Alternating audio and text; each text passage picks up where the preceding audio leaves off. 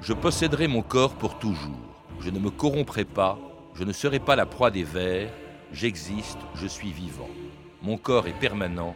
Il ne périra pas. Le livre des morts.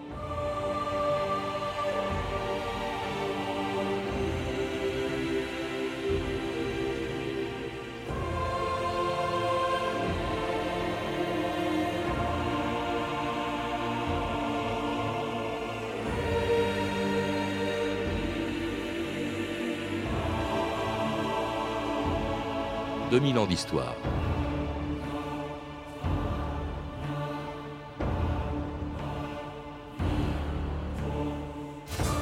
Le 26 septembre 1976, un avion venu d'Égypte atterrissait à l'aéroport de Villacoublay avec à son bord un chef d'État qui venait se faire soigner en France. Comme le veut la tradition, le président de la République avait voulu qu'il soit accueilli avec tous les honneurs dus à son rang. À ceci près que l'homme qui arrivait ce jour-là d'Égypte n'était pas un chef d'État comme les autres. Ce n'était pas un contemporain de Valéry Giscard d'Estaing. Il était mort depuis plus de 3000 ans. C'était la momie de Ramsès II et la maladie dont elle souffrait était la décomposition. Jamais dans l'histoire aucune civilisation n'a poussé aussi loin la croyance en l'immortalité que l'Égypte des pharaons. Jamais non plus on avait réussi à garder le corps des morts dans un tel état de conservation que certains romanciers ont même imaginé que dérangés par des pilleurs de tombes ou des archéologues, les momies pouvaient revenir à la vie. C'est même un des thèmes favoris des amateurs de films d'horreur. Oh, regardez, les incantations mortuaires sont martelées au burin. Non seulement cet homme a été condamné dans cette vie, mais aussi dans la prochaine. Voyons ce qu'il y a à l'intérieur.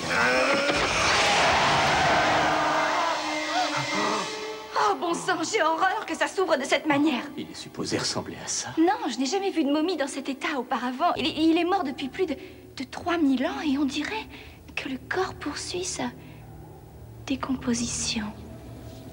Il a laissé un message. La mort n'est que le commencement.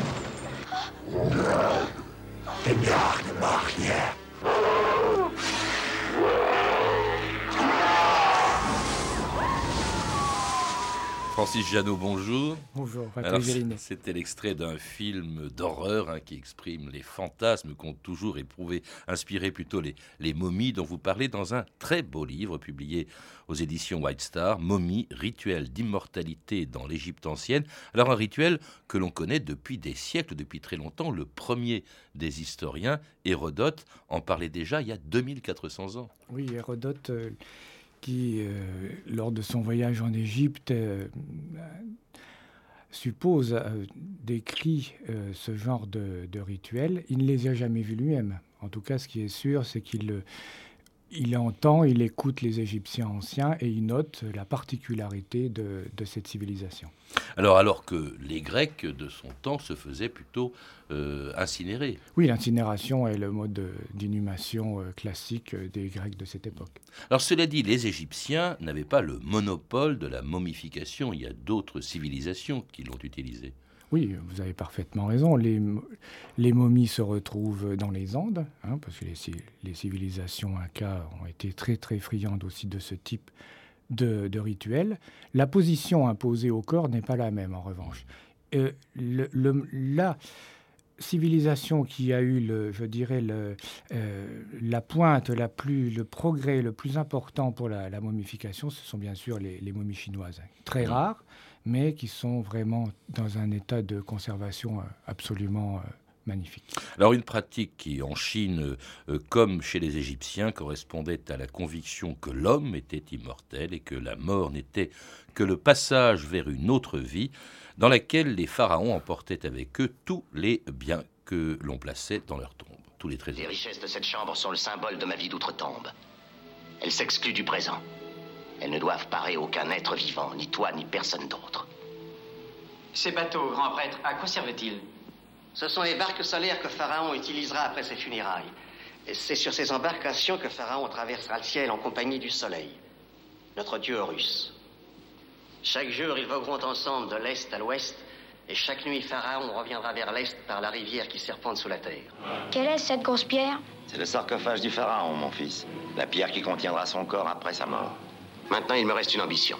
Je veux bâtir un tombeau pour recevoir ce trésor et mon corps. Un tombeau que personne ne songera à violer, où enfin je reposerai en paix, où je profiterai de ma seconde vie. Alors cette croyance en une deuxième vie, c'est la raison de la momification, de l'embaumement des corps. On ne les embaumait pas simplement euh, pour que euh, pour qu'on les voit dans les musées aujourd'hui. C'était parce qu'on croyait en une deuxième vie et pour que cette deuxième vie puisse euh, se faire, il fallait que le corps soit intact ou reste intact après la mort, Francis Janot. Oui, la, plus, la partie la plus importante de, la, de tous ces rituels, bien évidemment, qui, outre la magie, s'applique bien évidemment sur l'intégrité du corps. Un corps euh, qui doit être euh, calme, mais qui doit être, ne pas présenter les stigmates de la, de la mort affreuse, je dirais, et qui doit surtout se présenter d'une manière euh, la plus euh, légère possible, la mm. plus euh, douce, car la mort, c'est vraiment quelque chose d'horrible. Mm. Hein, c'est une épouvante pour l'Égyptien ancien. Alors il faut rappeler que l'être vivant est composé essentiellement de trois éléments. Le corps matériel, justement, qui doit rester intact, l'équivalent de l'âme, hein, qu'on appelait le bas, et puis l'énergie vitale, c'est-à-dire le cas. Il fallait que ces trois éléments soient réunis pour qu'il y ait une deuxième vie. Alors cela dit, ça dépend bien entendu des Égyptiens. Le roi avait un destin, le corps du roi avait un destin particulier, Francis Janot. Le, corps du roi, bien évidemment, le corps du roi, c'est un dieu lui-même, il est dieu. Pour, accéder dans la vie, dans l'au-delà, il doit bien, évidemment recevoir toutes ces rituels d'embaumement qui sont les plus euh, précis possibles, qui s'adaptent pour lui euh, pour toutes les époques, bien évidemment. C'est dès l'Ancien Empire qu'on va euh, établir des règles très strictes mmh. et des étapes bien calibrées. Et les théologiens, au fur et à mesure du temps, vont bien évidemment, la momification évolue. Mmh. Hein, tout ce sont des techniques qui évoluent. Le, roi devenant lui-même, le pharaon devenant lui-même euh, euh, le euh, Osiris, hein, un des dieux qui sont invoqués justement dans, dans ce rituel. Hein, c'était celui du royaume des morts, Osiris, qui avait régné ou qui aurait, selon la légende, régné sur l'Égypte avant les, les, premiers rois dynastiques, ramené à la vie d'ailleurs par son épouse Isis, parce qu'il avait été dépecé. Et alors, il accompagne, on l'a entendu, cet extrait de film, qui est d'ailleurs fondé sur des réalités, eh bien, il voyageait justement euh, avec Horus, qui était son fils, ou avec Osiris, d'est en ouest. Est-ce que c'est la raison pour laquelle Francis Janot toutes les grandes nécropoles, ou les principales en tout cas nécropoles égyptiennes, se trouvaient à l'ouest du Nil. Bien sûr, accéder à l'ouest du Nil, c'est arriver vers les champs euh, d'éternité, hein, ces, champs, ou ce, paradis, je dirais, euh, que chacun, chaque Égyptien ancien rêvait d'atteindre pour avoir une vie euh, meilleure et pouvoir bénéficier des bienfaits de l'eau et de, récoltes innombrables, mmh. sans avoir de, peine à à se donner. Et en suivant le parcours du soleil. Ah le parcours du soleil est, l'élément directeur, hein, parce que dans la vie, dans l'au-delà, quand le pharaon va accéder euh, dans le ciel, euh, bien évidemment, il devient l'égal des dieux, il, vient, il devient parmi les innombrables, c'est-à-dire parmi les étoiles. Accompagné par un dieu que l'on trouve euh, dans beaucoup de, sur beaucoup de nécropoles, justement, et qui avait une tête de chacal, c'était Anubis. Alors le dieu Anubis, bien évidemment, lui, c'est lui qui embaume, qui embaume, qui pratique le premier les rituels de momification sur son père Osiris, et c'est lui qui enseigne aux hommes l'art de la momification. Que viens-tu faire dans la maison de la mort Je t'ai apporté les dépouilles d'un homme et d'une femme. Qu'elles soient préservées par ton art et qu'elles puissent ainsi obtenir la vie éternelle. Anubis, que fais-tu aux dormeurs prêts à l'éternel voyage Je débarrasse les pieds de mon frère de leurs impuretés, afin que la poussière terrestre ne souille pas le ciel. Anubis, que fais-tu aux dormeurs qui fut souverain en ce monde je délivre mon frère de tout ce qui est terrestre, afin qu'il atteigne la vraie beauté. Donc, si je comprends bien, il vous arrachait les tripes et il les planquait dans des vases. Et pour le cœur, il faisait pareil. Oh, et le cerveau, vous savez comment il l'extirpait Je t'en prie, fais-nous grâce des détails. Ils utilisaient un tisonnier chauffé à blanc, ils l'enfonçaient par le nez, grattaient pour faire une bonne bouillie et ramenaient le tout à travers les narines. Oh, ça devait faire mal. C'est une momification, vous étiez mort quand il faisait ça. Et c'était un autre extrait du film La momie. Hein. Ce rituel de la euh, momification, Francis Janot, n'était pas réservé au seul pharaon. Non, au départ, dans l'Ancien Empire, il est réservé au seul pharaon. Lui hmm. seul peut accéder à l'immortalité. Il peut, par euh, décret, si vous voulez, l'autoriser à ses épouses et à ses proches. En revanche, euh, avec la chute de l'Ancien Empire, là, il va y avoir une démocratisation de la momification chacun va pouvoir accéder à ces rituels euh, en, payant euh, son écho, si vous hmm. voulez. Dans, un lieu qu'on appelait la place pure, c'est ça? Alors la place pure ou, ou Abed en égyptien ancien, alors c'est une place euh, que les textes égyptiens, les papyrus égyptiens anciens décrivent, mais qui n'a aucune réalité archéologique jusqu'à présent. En effet, on n'a jamais réussi à trouver euh, aucun archéologue et égyptologue n'a mis en évidence dans les sables d'Égypte une, une telle place pure. C'est l'équivalent au fond de nos funérariums, en quelque sorte. Ah non, c'est vraiment l'endroit euh, où, se pratique. on pratique, où on pose le corps, prenons l'exemple du pharaon Toutankhamon, où on pose le cadavre du roi Toutankhamon. On doit euh, faire cesser les phénomènes de, la décomposition et on doit pratiquer sur son corps toute une série d'actes. Mmh chirurgicaux. Alors justement, cette pratique de la momification, forcément, les 3000 ans euh, qu'a duré, euh, l'histoire de, l'Égypte des, pharaons, elle a évolué. Au départ, d'ailleurs, il n'y avait même pas de momification, elle était presque naturelle, c'était simplement le fait de mettre le corps dans le sable qui permettait justement de le faire durer longtemps. Oui, les premiers, les premiers morts des époques prédynastiques sont simplement déposés dans des fosses avec leur matériel archéologique, avec les objets dont ils ont besoin pour euh, poursuivre leur vie dans l'au-delà. Au fur et à mesure, on va bien, bien évidemment, avec l'évolution de la technologie, on va accéder à des tombes de plus en plus importantes et puis euh, qui sont réservées. Euh, forcément à des bourses de plus en plus importantes. Oui, mais avec toujours, enfin toujours quand on en a les moyens, euh, avec l'éviscération qui donc euh, euh, se comprend très bien, il s'agit d'empêcher la putréfaction des, des corps. Là, il y a tout un, tout un rituel qui fait qu'on retire, je crois que c'est par le flanc gauche, je crois. Alors, le retirer, c'est obligatoire. Hein. On doit absolument ces rituels.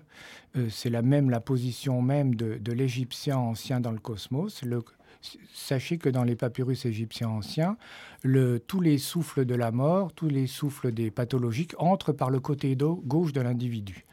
Donc, euh, il paraît évident que faire cette éviscération part à partir du, part du, du côté gauche, et cette éviscération aide, permet d'extraire donc le, le, les poumons, enfin tous les organes le foie, internes, l'intestin, tous les organes internes qui se trouvent euh, dans, le cadavre. Mmh. Même le cerveau, alors qu'on sort par le nez, c'est assez bon. Alors oui, c'est peu ragoûtant, mais on a entendu cet extrait de film qui, qui, a beau être un film drôle, c'est un film très sérieux aussi dans son contenu. Euh, moi, je l'ai pratiqué personnellement.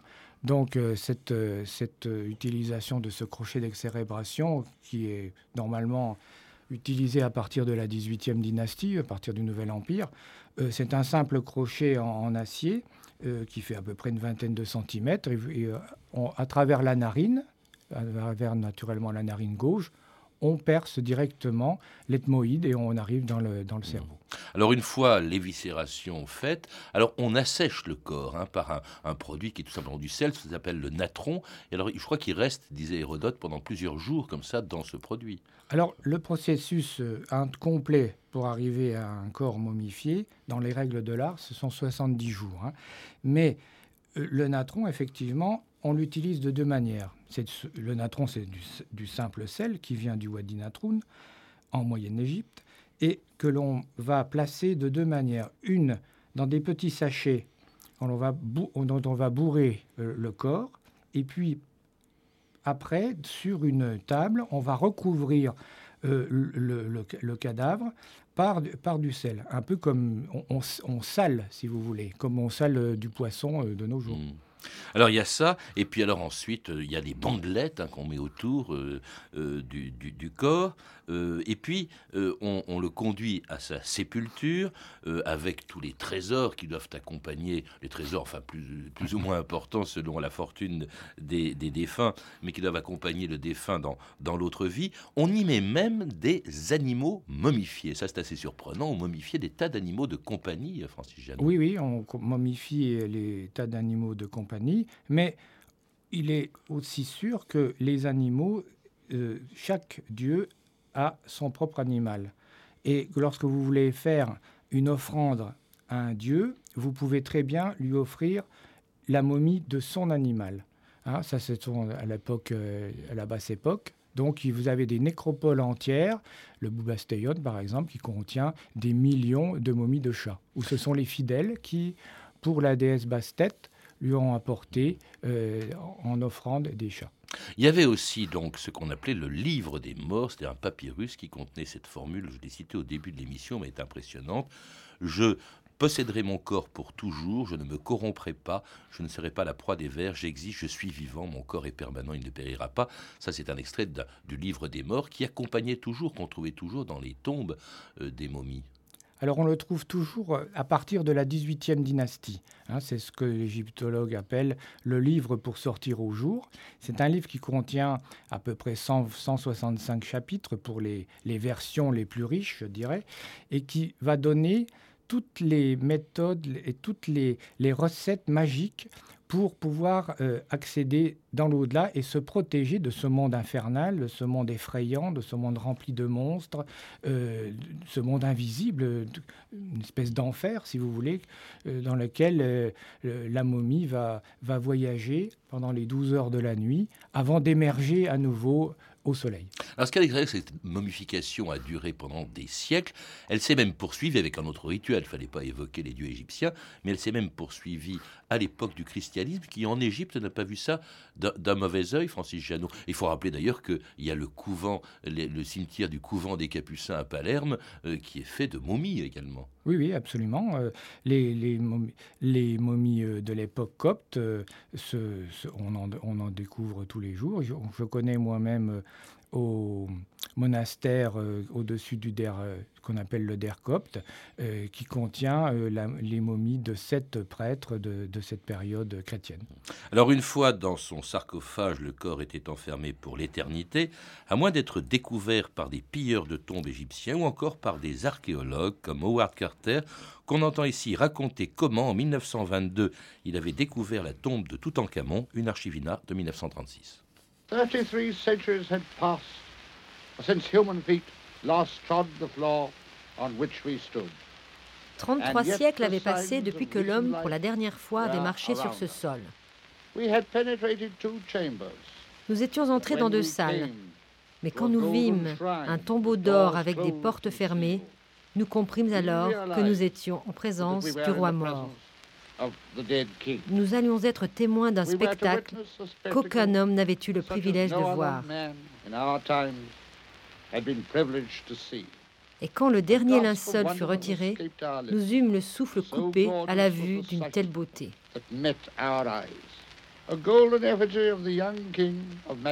L'effigie en or du roi, une pièce magnifique, remplissait l'intérieur.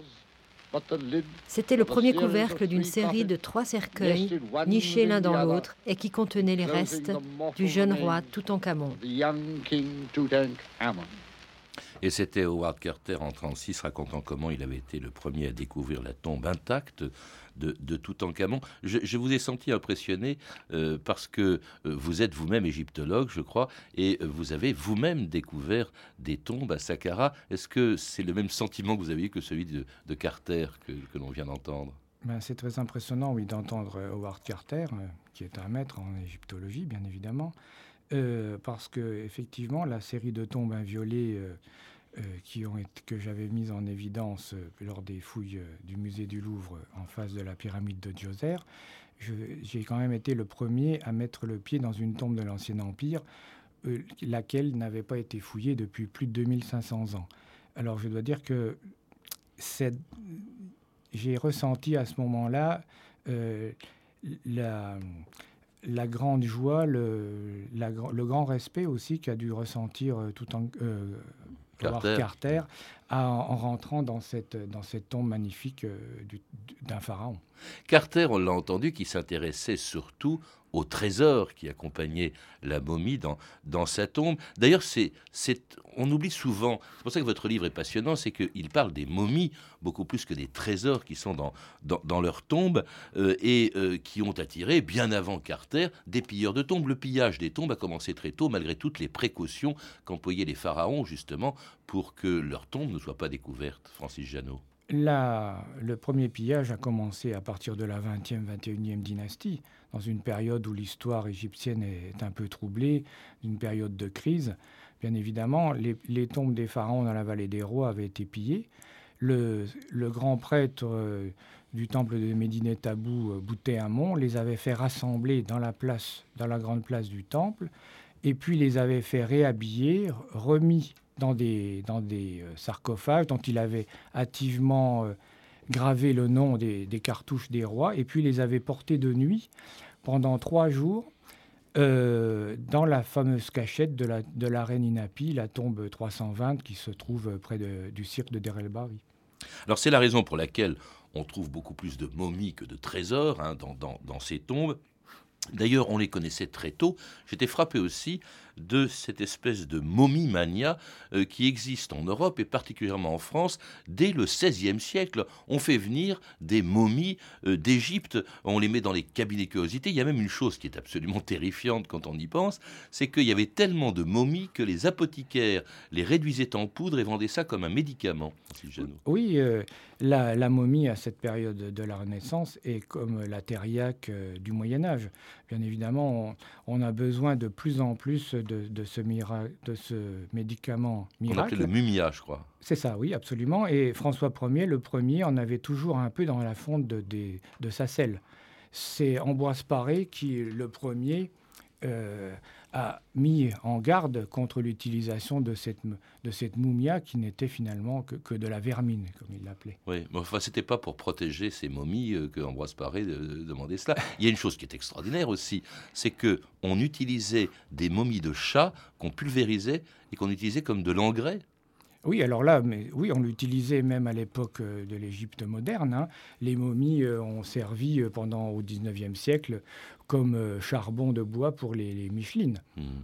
Alors cela dit, maintenant, aujourd'hui, on éprouve beaucoup plus de respect pour ces momies découvertes euh, en Égypte, comme cette momie d'un pharaon euh, qui a fait un voyage extraordinaire, qui l'a mené à Paris en septembre 1976. France Inter, André Loma. Bonsoir. 3000 ans après sa mort, Ramsès II est hospitalisé au Musée de l'Homme à Paris. La momie de Ramsès II y est arrivée hier soir vers 19h30 dans une caisse en bois apparemment légère mais très solide. En ce moment, la momie repose dans une salle au troisième étage du musée. Elle est toujours dans son emballage. On ne l'en sortira que demain. À tout seigneur, tout honneur, on lui a réservé deux pièces. Une vingtaine de personnes vont s'occuper de Ramsès II, qui va être soumis à des études au microscope électronique et à des analyses biologiques et chimiques. Le professeur Balou l'a expliqué à Isabelle Montrosier. Tout ce que nous voulons faire, c'est le maintenir en l'état où il est, de telle manière qu'il dure le plus longtemps possible. C'est un travail de conservation et non pas de restauration. Extraordinaire ce voyage de Ramsès II à Paris en 1976. Vous en parlez dans, dans votre livre, Francis Janot, accueilli comme un chef d'État, qu'il était d'ailleurs. Enfin, il l'était 3000 ans avant Giscard d'Estaing. Euh, oui, c'est un chef d'État. Hein. Il méritait donc d'être accueilli avec les mêmes honneurs. Et c'est Madame Desroches-Noblecourt qui a, qui a fait cette, ce bel hommage, qui a rendu ce bel hommage à ce digne pharaon. Elle m'avait même raconté que dans l'avion dans lequel elle avait accompagné la momie de Ramsès II, elle avait demandé au pilote de passer au-dessus de la place de la Concorde pour qu'il puisse voir son obélisque, Ramsès II. En tout cas, il est accueilli par le, le tapis rouge, mais il vient pour se faire soigner, si on peut dire. Hein. Il est mort depuis 3000 ans, mais son corps est malade, euh, et, c'est pour ça, au fond, qu'on l'a fait venir euh, au, musée de l'homme. Oui, parce qu'il est attaqué en fait par les moisissures euh, de l'époque moderne qui se sont emparées de, de, son corps.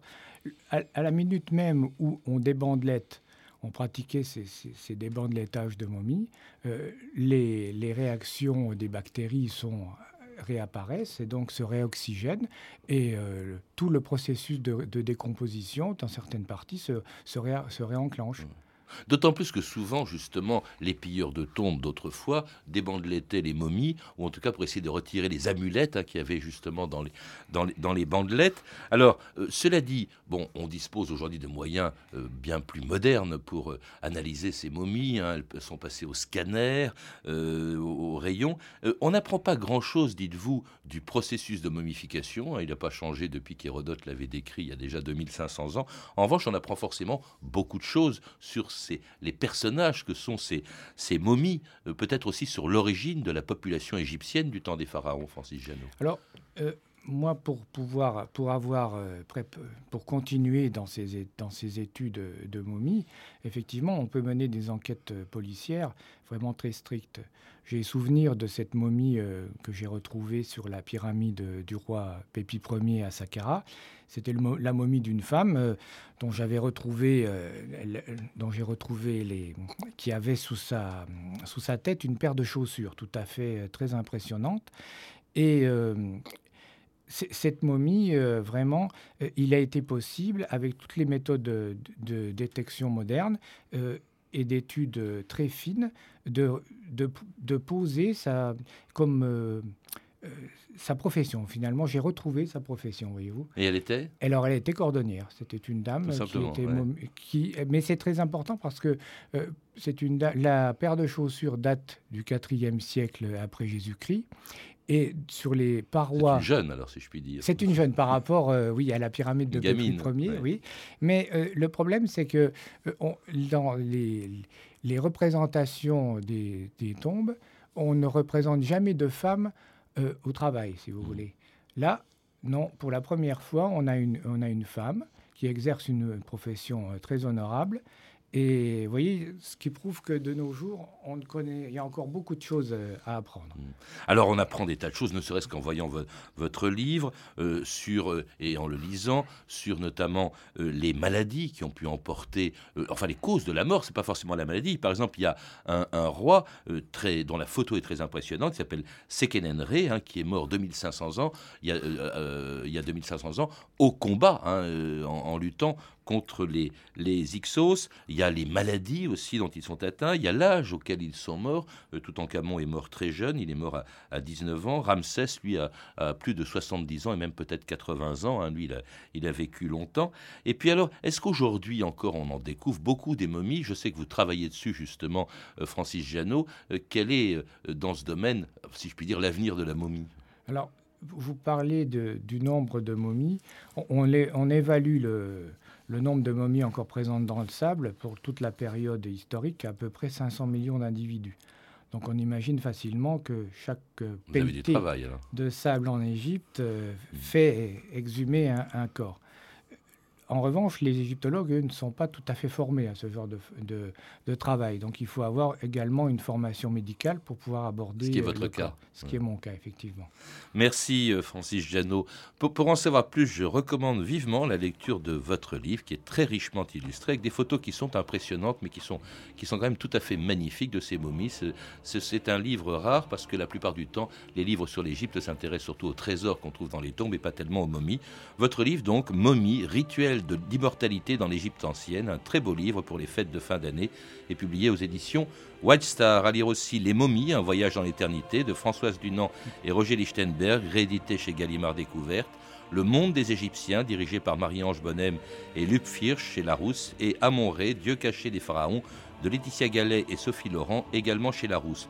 Vous avez pu entendre des extraits des films suivants La momie de Stephen Sommers, édité en DVD par Universal, La terre des pharaons de Howard Hawks chez Warner Bros. et enfin Pharaon de Jerzy Kawalerovich, disponible en DVD chez Metropolitan Film. Vous pouvez retrouver toutes ces références par téléphone au 32 30, 34 centimes la minute ou sur le site franceinter.com. C'était 2000 ans d'histoire.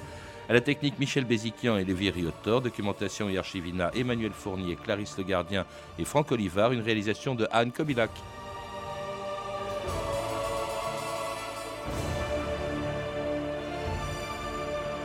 Demain, dans 2000 ans d'histoire, ça va souffler dans le studio, les tempêtes en mer.